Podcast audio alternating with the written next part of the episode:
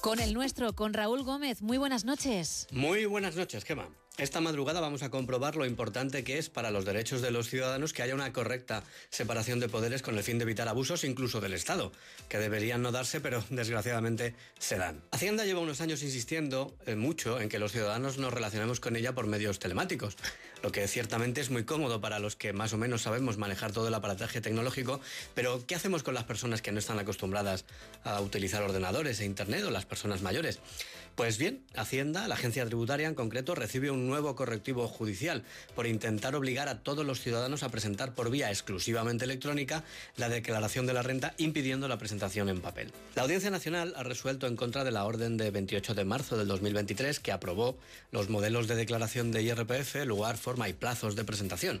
Esta normativa afectaba a la campaña que tuvo lugar en la primavera del año pasado sobre la renta de 2022 y eliminaba totalmente la posibilidad de presentar la declaración en papel, forzando al contribuyente a presentarla exclusivamente de manera electrónica. La Asociación Española de Asesores Fiscales interpuso un recurso contencioso administrativo en mayo del 2023 que ahora la audiencia ha estimado. Concretamente se anulan las disposiciones que obligaban a la presentación exclusivamente electrónica, atendiendo a la sentencia del Tribunal Supremo de julio del 2023 que ya avaló otro recurso de esta asociación contra la orden de Hacienda de 2019, que obligó a presentar la renta de 2018 solo por vía electrónica.